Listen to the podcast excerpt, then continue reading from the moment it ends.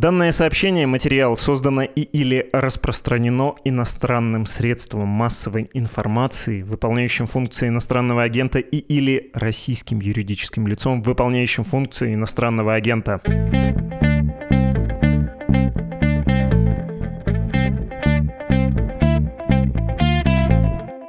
Здравствуйте, вы слушаете подкаст о новостях, которые долго остаются важными. Что случилось? Его название Владислав Горин, мое имя, имя дорогого гостя Кирилл Кривошеев. Он журналист, корреспондент отдела внешней политики издательского дома «Коммерсант». Привет, Кирилл. Привет. По пунктам позволю себе перечислить, о чем хотелось бы поговорить с тобой. Первое, о сути происходящего между Арменией и Азербайджаном. Ну, потому что вроде два года назад была война, но победил Азербайджан, заключили договор. Зачем снова воевать, казалось бы? Второй пункт, про роль России. Расхожее мнение есть уже, что вот Москва отвлеклась на свою войну с Украиной и загорелась там, где тлела. Третье, отдельно про организацию договора коллективной безопасности хочется поговорить. Почти почти все члены этой организации, кроме одного, сейчас вовлечены в конфликты, в том числе друг с другом, и никто никого не защищает, хотя, казалось бы. Давай, собственно, с пункта номер один начнем.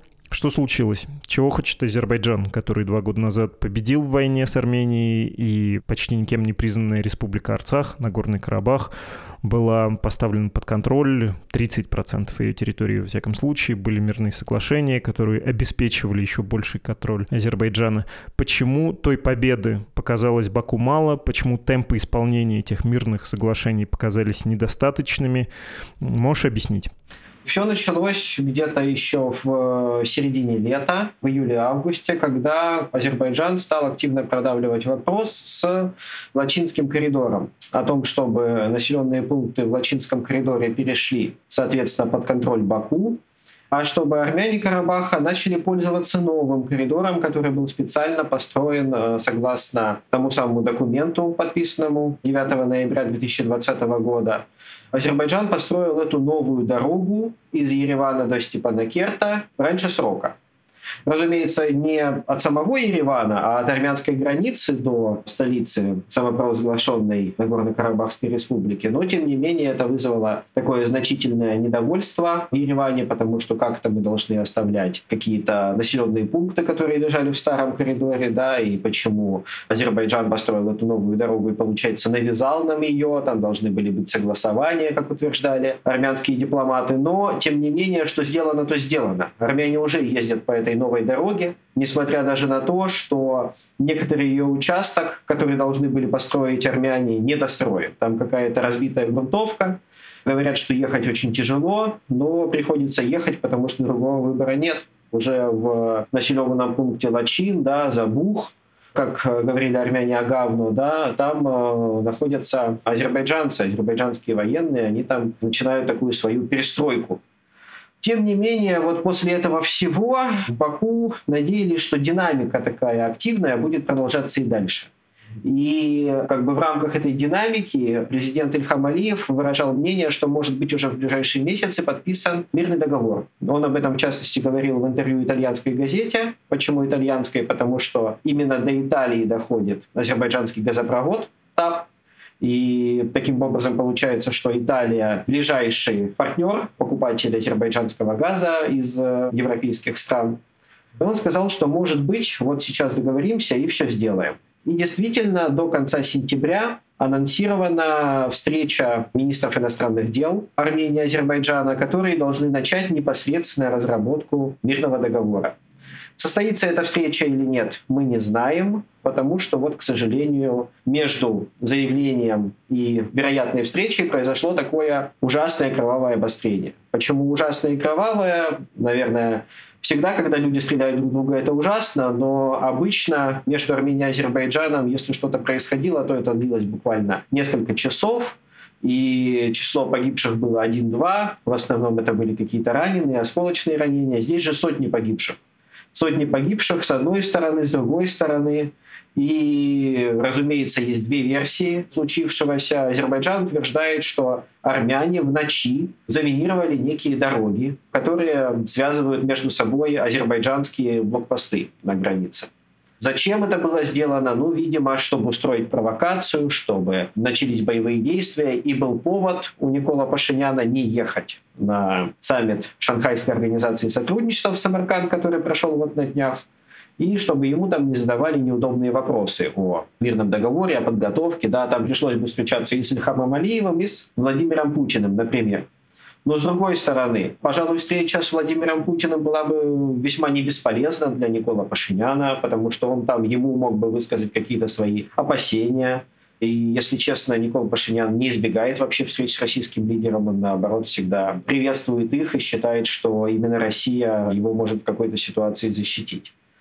Ну и есть армянская точка зрения, что просто таким образом Азербайджан продавливает мирное соглашение, показывает, что не хотите так, будет вот так, что альтернатива подписанию мирного соглашения сейчас – новые боевые действия – я повторюсь, что они как бы новые по качеству в том числе, потому что это не приграничное столкновение. Уже в 2021 году, я вспомню, было на Черном озере на самом юге Армении, когда азербайджанские войска, как утверждается, зашли на территорию Армении, да, расположились там, возможно, заняли некую территорию новую, но здесь были обстрелы гражданской инфраструктуры, это подтвердили, подтвердили многие международные игроки, да, то есть, э, ну уж точно вряд ли в ходе какого-то приграничного обострения вряд ли был смысл обстреливать город Джермук. Но вот город Джермук, курортный, известный всем, к сожалению, обстреливали.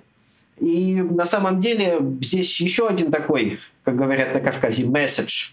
Месседж со стороны Баку, что коль скоро граница не делимитирована, движение по процессу делимитации границы тоже идет очень медленно, то значит приграничные столкновения неизбежны, потому что мы не знаем, где граница так как э, никакой границы нет, то можно зайти вот сюда, можно зайти сюда, и если вы не хотите, чтобы это происходило, то, пожалуйста, завершите процесс делимитации границы.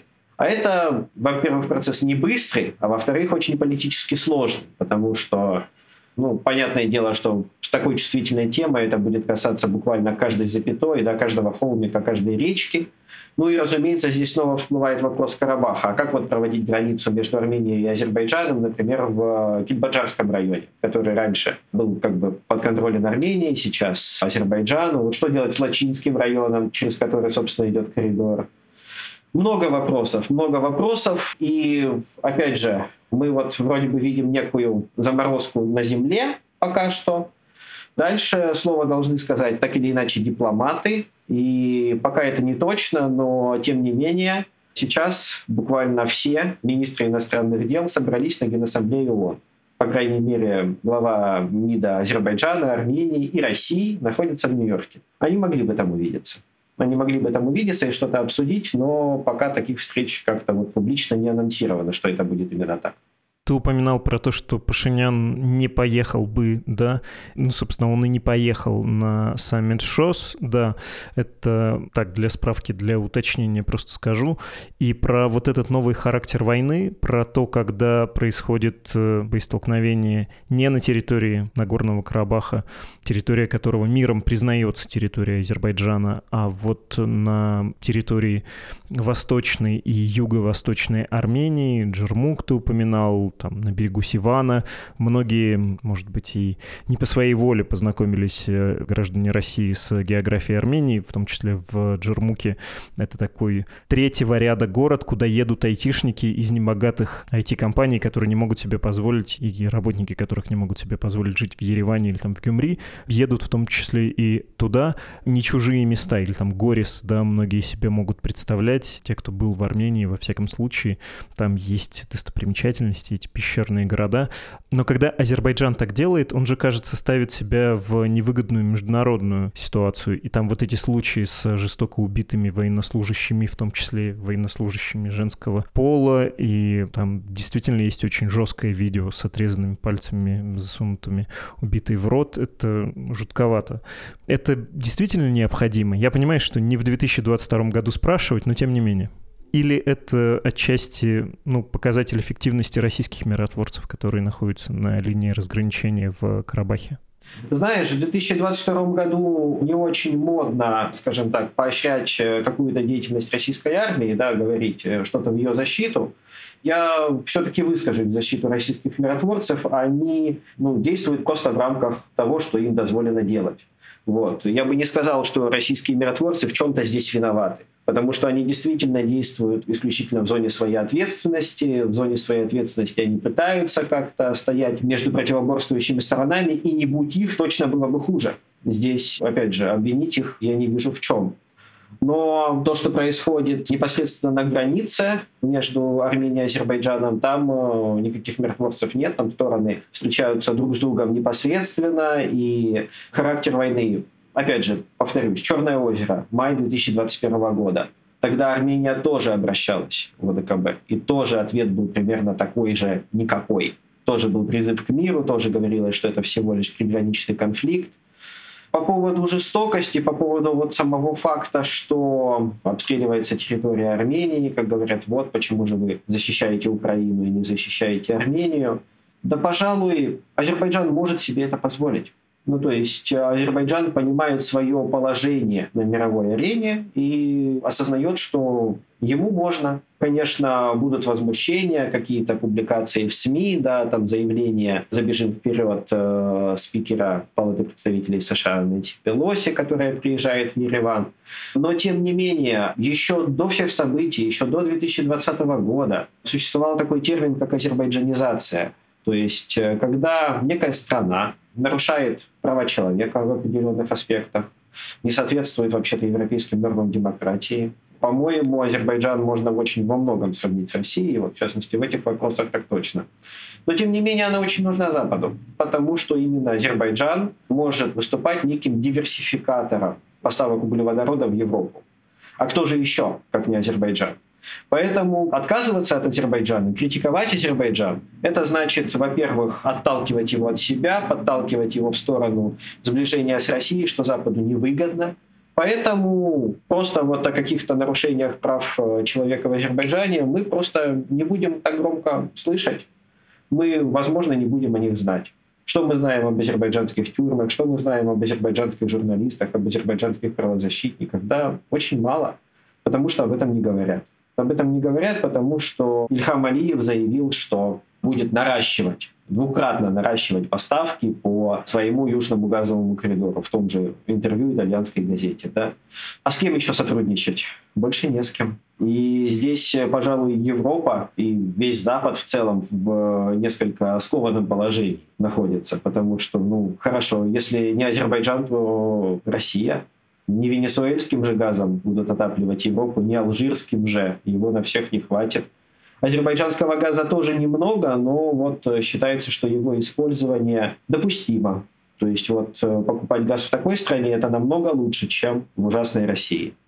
Если возвращаться к конфликту, ты мне можешь объяснить э, с этими коридорами все-таки? Я, глядя на карту, понимаю, что, ну, грубо на нее смотреть не надо, нужно еще иметь в виду хребты и ущелья, но как человек отчасти воспитанный на компьютерных стратегиях, я могу понять логику, если вы хотите получить контроль над Лачинским коридором, тогда Карабах становится островом внутри азербайджанской территории, его можно потихонечку душить, не дать Еревану построить альтернативную дорогу в Степанакерт и таким образом быстро или медленно забрать территорию, которая международно признана за тобой, собственно, себе.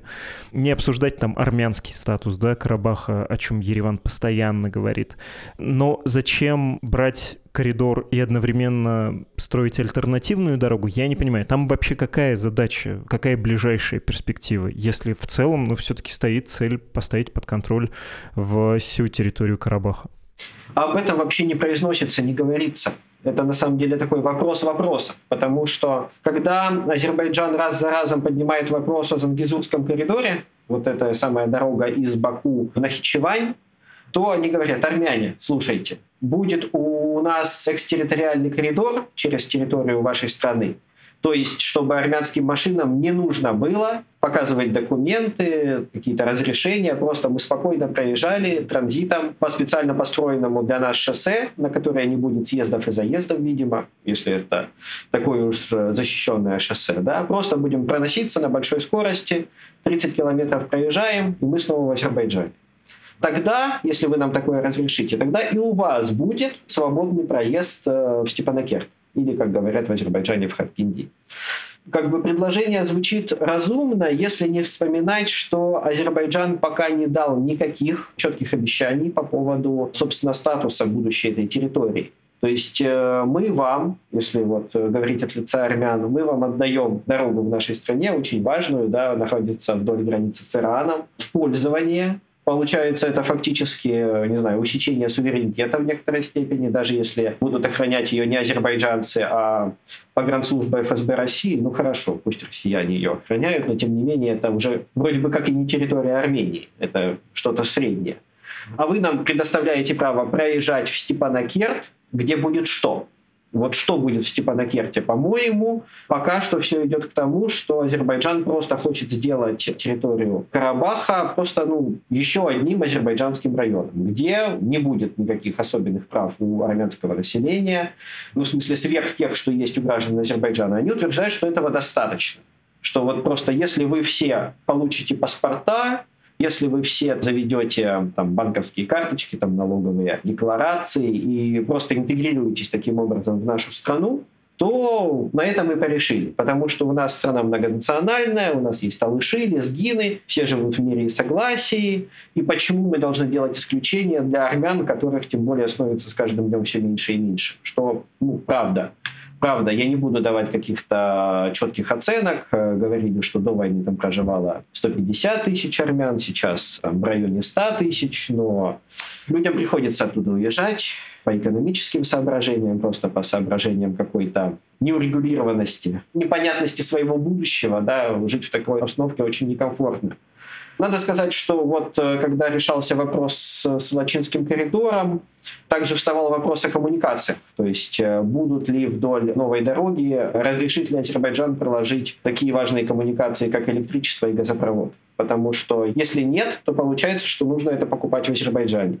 И опять же, это такая вот засасывающая интеграция. Если тебе нужно платить за электричество, азербайджанскому поставщику нужен банковский счет. Чтобы пополнять банковский счет, лучший способ пополнять банковский счет – это работать где-то, и чтобы тебе поступали туда деньги.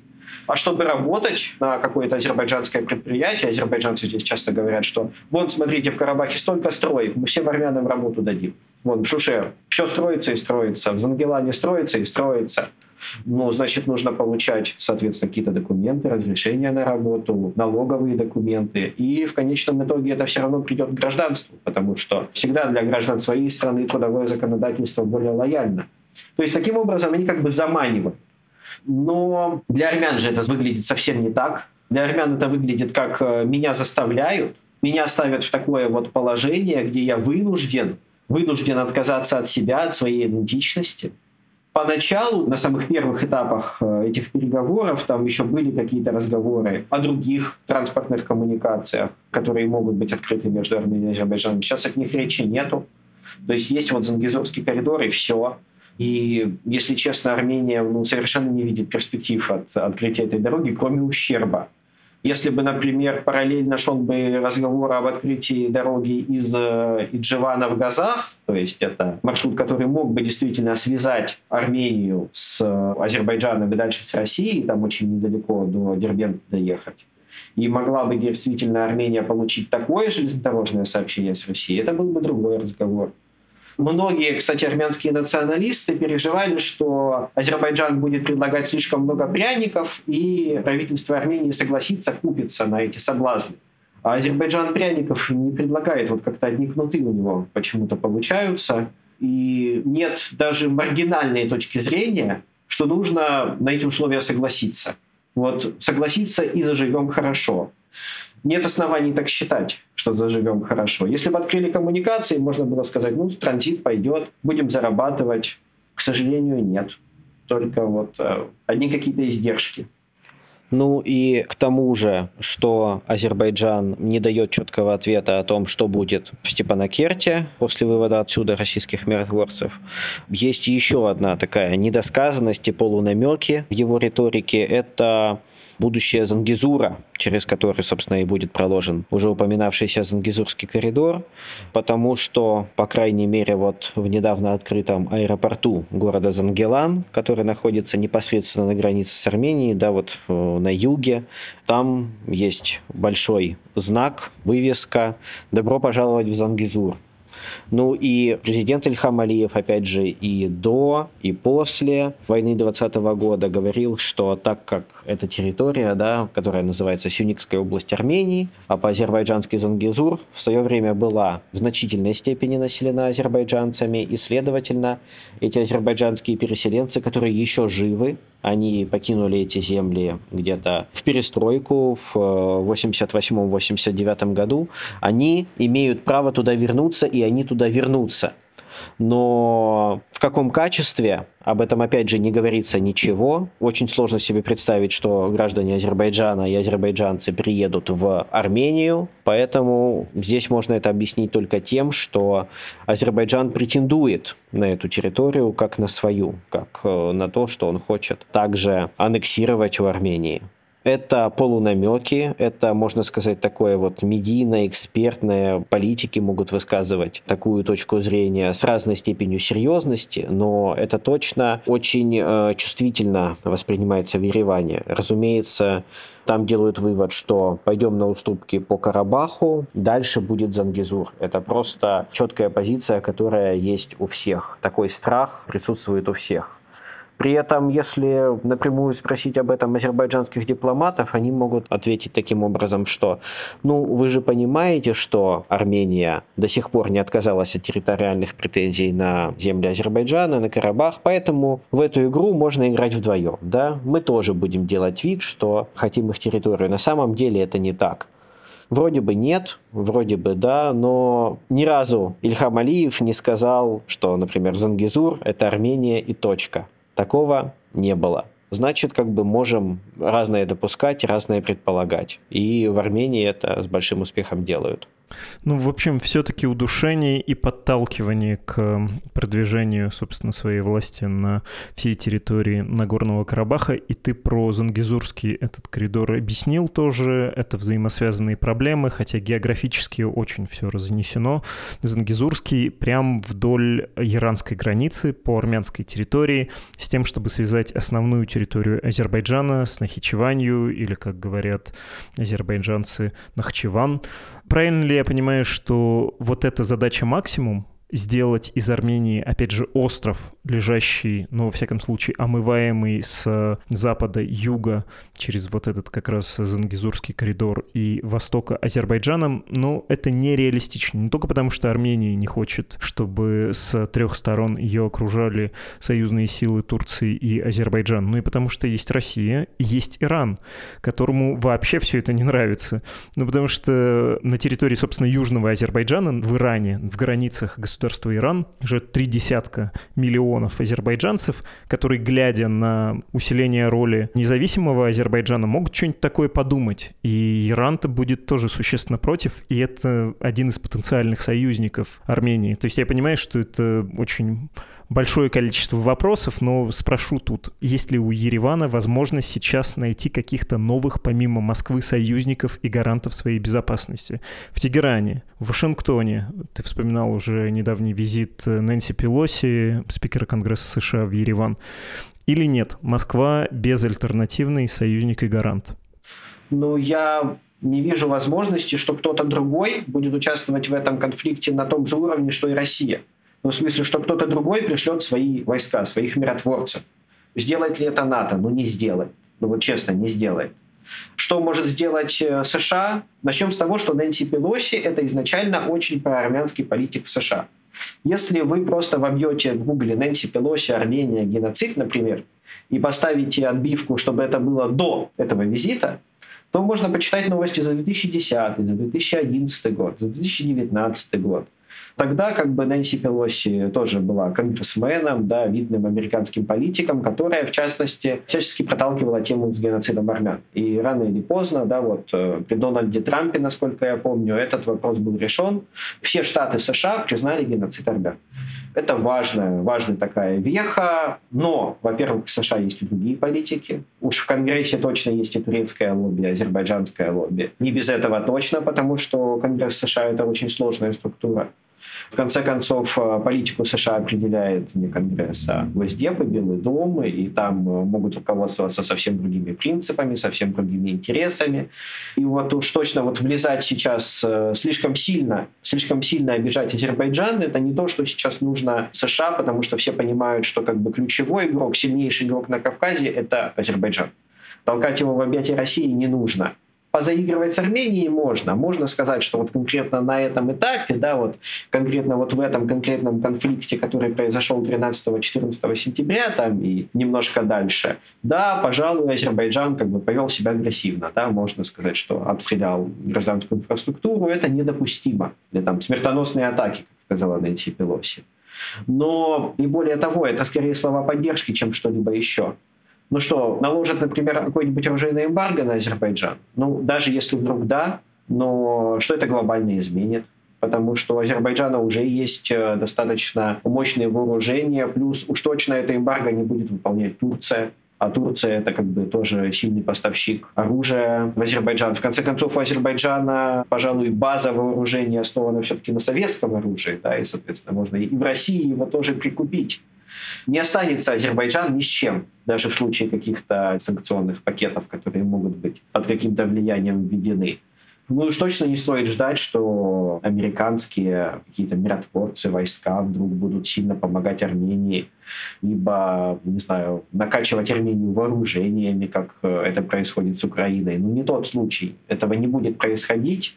Во-первых, потому что Армения в данном случае не платежеспособна, какие-то символические шаги могут э, быть сделаны, но они не изменят цельного расклада в регионе. Расклад останется все тем же, что Армения это слабый игрок, а рядом вот такой вот э, у нее есть сильный оппонент. Что касается Тегерана, ну, я должен оговориться, что я небольшой специалист по странам, которые находятся южнее реки Аракс, да, Иран находится за ней, я когда посещал э, регион, да, вот э, юг Азербайджана, я видел Иран издалека, но не бывал в нем самом. Да, действительно есть фактор азербайджанцев. Там было даже недовольство, что именно иранские азербайджанцы возят топливо в Степанакерт. Был фактор там с иранскими водителями в Азербайджане. Все это было, но тем не менее Похоже, что куда большее недовольство у Ирана вызывает э, сотрудничество Азербайджана плотное с Турцией и Израилем, что когда вот было действительно сильное обострение прям отношений между этими странами, иранцы говорили, что мы недовольны присутствием сионистского режима у наших границ. Но, если честно, никакого сионистского режима в Азербайджане нет, как бы ну, нет же там израильских э, военных, да, никто их туда не приглашал. А вот усиление Турции может беспокоить, но об этом нельзя говорить прямо Тегерану, поэтому вот он завуалированно говорит сионистский режим. Ну да, пожалуй, да, усиление страны НАТО еще и вот на этом фланге. Мало того, что Иран и так граничит с Турцией вот э, на Западе, а еще если и на Востоке, и в Каспии они будут как-то представлены, это сильно изменит расклад региональных сил, и это будет э, нехорошо. Но опять же, слишком сильно маленький подсанкционный Иран, не маленький, но очень сильно зависимый от обоих игроков, едва ли он может рискнуть поддержать Армению однозначно в этом конфликте, потому что если кто-то и будет, э, например, поставлять на мировой рынок иранскую нефть и газ, то это будет Азербайджан через свою инфраструктуру, Опять же, у кого можно купить больше товаров? У более экономически мощного Азербайджана. Здесь э, портить отношения с ним это очень-очень опасно. Опять же, и фактор Каспия. Армения не выходит, Каспия, Азербайджан выходит. Зачем э, в таком маленьком море да, делать еще какую-то военную напряженность? Едва ли в Иране на это пойдут. Поэтому вот говорят, что Москва плохой союзник. Сейчас прошел в Ереване митинг за выход из УДКБ, не очень многочисленный, но как бы активный. Может быть, Москва делает недостаточно, но есть ли кто-то, кто делает больше? Не находится, не находится такой страны во всем мире. Хорошо, давай поговорим про ДКБ. в том числе и про положение России. Россия воюет с Украиной, больше не исполняет свои функции гаранта и жандарма, что ли, на постсоветском пространстве. Очень расхожее мнение. Азербайджан, Армения, Таджикистан, Киргизия снова воюют и те, и другие. То ли ресурсов не хватает Москве, то ли неудачи на фронте показали вот этим, чуть не сказал, младшим партнерам в регионах, что Москва на самом деле бумажный тигр, и московские товарищи могут и не раздувать щеки, пока у них там на изюмском направлении провал за провалом. Что думаешь об этом факторе? Насколько он существенный и на Южном Кавказе, и на Тиньшане? Или и так горело, и так пылало, и горело бы? Пожалуй, это косвенный фактор честно, потому что в 2021 году под Изюмом и Харьковом ничего не происходило существенного. Но, тем не менее, бои, которые я уже упоминал, и даже заход азербайджанских войск на территорию Армении, по некоторым данным, был. Логика здесь выстраивается не исходя из того, что делает Россия на что она отвлечена. Логика выстраивается из э, дедлайнов, а ближайший дедлайн у нас это 2025 год, когда нужно будет либо продлевать мандат российских миротворцев, либо не продлевать. И судя по всему, судя по риторике Азербайджана, судя по действиям Азербайджана, он не хочет его продлевать. Чтобы его не продлевать, нужно убедить всех, что конфликт завершен. Вот как бы подписание мирного соглашения было бы очень-очень существенным фактором в эту копилку. И вполне вероятно, кстати говоря, почему так усиливают свою активность дипломатическую Шарль Мишель в Евросоюзе, США, потому что этим игрокам выгодно, чтобы Азербайджан закончил это дело и действительно попросил российских миротворцев покинуть регион. Он может это сделать э, в единоличном порядке. Написано, что просто страна должна за полгода до окончания срока уведомить о том, что она больше не хочет видеть российских миротворцев вот в этом регионе. Уж точно Армения так не поступит, а Азербайджан может. И, разумеется, это будет торг с Москвой, жесткий торг с Москвой. Это только на бумаге так это все красиво. Там наверняка будут много-много факторов разных. Но если будет подписан мирный договор, если этот мирный договор будет подписан в том числе под э, эгидой Евросоюза, к чему активно подталкивает и Баку, и Брюссель, то это будет э, как бы сильным фактором в пользу того, чтобы действительно закрыть этот вопрос. И это действительно происходило бы и безо всякого конфликта на Украине, потому что, повторюсь, логика, логика идет не из-за этого. А что ты скажешь про ОДКБ? Многих почему-то волнует судьба этой организации. Организация договора коллективной безопасности. Конец 90-х, одна из интегрирующих структур на постсоветском пространстве.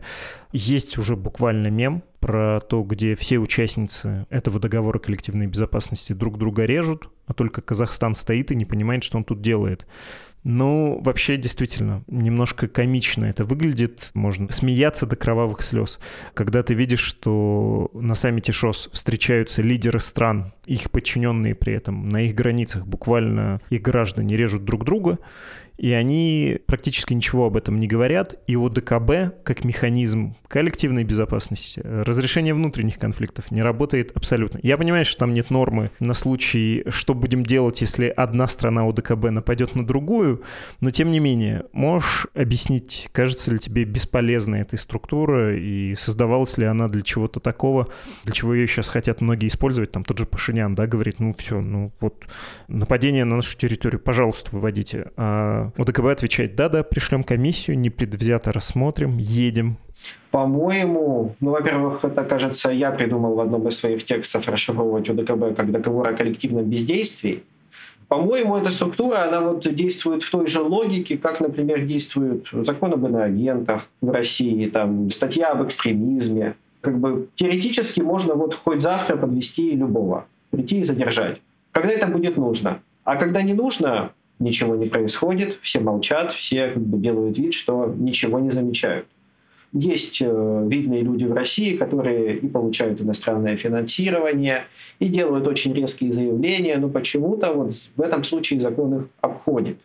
Так и здесь. То есть э, очевидно, что мало кто, что в Бишкеке, что в Минске, что в Москве, действительно верил, что в январе 2022 года в Алмате оказались 20 тысяч иностранных боевиков ни одного не поймали, кстати говоря. Ну вот э, было решение отправить э, в Казахстан э, миротворческие силы ВДКБ, и они туда были отправлены, потому что так было нужно.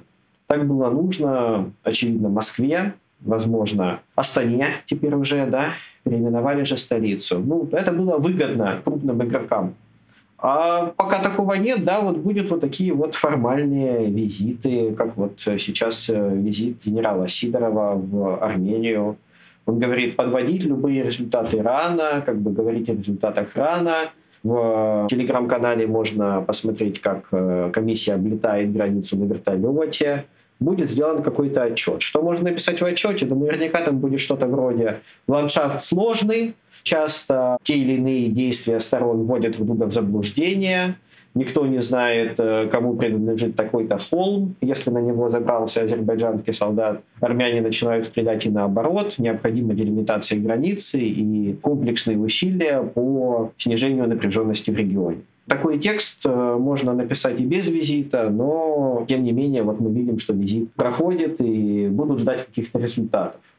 Можно ли ждать, что ДКБ окажет э, действенную военную помощь Армении против Азербайджана? Нет, потому что это против Азербайджана, потому что в Баку всячески отмечают, что у Азербайджана более тесные отношения, например, с Казахстаном и с Белоруссией, чем у Армении с этими же странами, хотя они вроде бы как союзники. Да?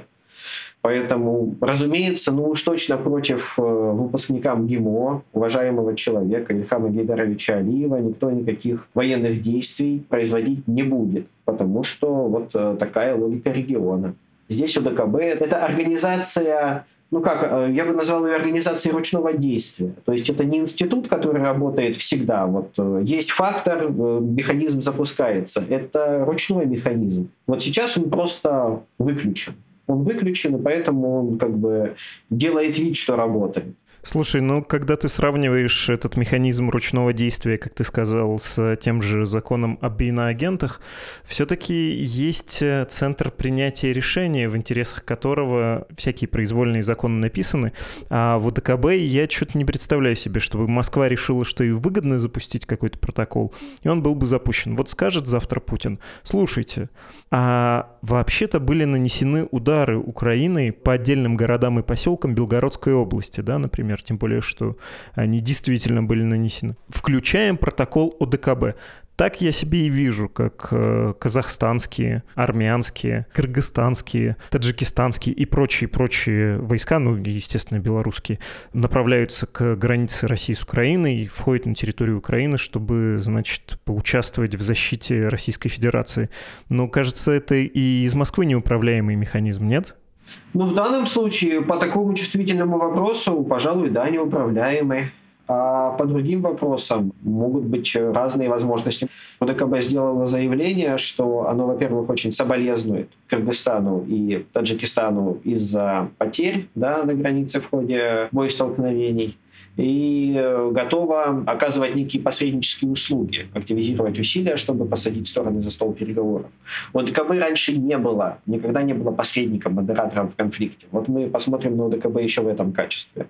Пока что на основе одной неучебной операции, которую произвело ОДКБ, мы можем сказать, что ОДКБ позволяет разрешить внутренний кризис в стране. Да, вот э, ОДКБ позволило президенту Такаеву удержать власть, не дать э, каким-то другим э, властным группировкам или невластным группировкам, экстремистам и террористам вмешаться в спокойствие жителей Казахстана. Здесь, да, пока что не было ни одного случая, чтобы УДКБ отразило внешнюю угрозу. Даже на афганской границе, которая, вот уж казалось, какая неспокойная, там точно есть с кем повоевать. Например, с запрещенным в России исламским государством. Но нет, этого не происходит. Так что здесь может быть не настолько ручной механизм, как закон об, ино... об иноагентах, ты прав, там все-таки есть определенная сторона. Но вот пока не знаю, можно ли здесь использовать слово «грант». Вот я знаю, что Сергей Лавров использует слово «гранды», европейские гранды. Возможно, в ВДКБ тоже есть некие гранды. Россия, Казахстан, весомые игроки, да, которые берут и могут э, что-то навязывать остальным. Пока не вижу никаких возможностей действительно, чтобы ОДКБ действенно вмешалась в этот конфликт. Но если Армения выйдет из ОДКБ, ей тоже лучше не будет. Тут вот я не буду выступать на стороне прозападных сил в Армении, потому что, ну, в конце концов, у УДКБ есть одна функция, которая бесспорна. Это клуб держателей дисконтной карты на российское оружие. Вот. Пока ты в АДКБ, тебе идут некие поблажки на приобретение столь нужных вооружений. Мы не будем отрицать, что российские вооружения нужны странам постсоветского пространства. Именно за счет них Армения что-то может противопоставить Азербайджану. А когда Азербайджан покупал российское оружие, это было без скидок? Ну, мне казалось, что там с равным успехом и с равным желанием Москва вооружала обе страны. Нет, Армения это была существенной скидкой, Азербайджан это делал на рыночных основаниях. Хотя действительно прямо вот, э, можно сказать, э, занятых азербайджанскими войсками селах я видел и писал, там были ящики из-под снарядов с накладными, и было видно, что это снаряды из России. Это, можно сказать, было открытой информацией. Но это и было открытой информацией, но просто когда я увидел накладную, непосредственно прикрепленную на ящик, это тогда меня впечатлило. Понятно. Кирилл Кривошеев, журналист издательского дома «Коммерсант». Спасибо тебе большое, Кирилл. Спасибо.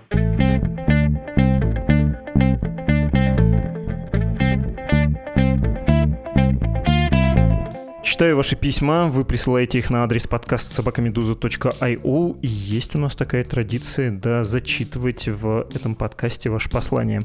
Наш слушатель, преподаватель, пишет, что он недавно переехал из Петербурга в Алматы, в Казахстане, и вот его слова. С начала войны, как и многие, мы с супругой были в отчаянии и апатии, необходимо было ощутить ситуацию контроля ситуации и выработать план на длительный срок. Я слушаю ваш подкаст с момента запуска и не пропустил ни одного вашего выпуска, так вот спастись от пучины отчаяния мне помогает помогал именно ваш подкаст. Благодаря вам и ряду других достойнейших авторов я смог довольно легко принять решение о переезде. Это была реакция на сложившиеся обстоятельства. Я не хочу утверждать, что это универсальное решение, но для моей семьи оно было единственно верным.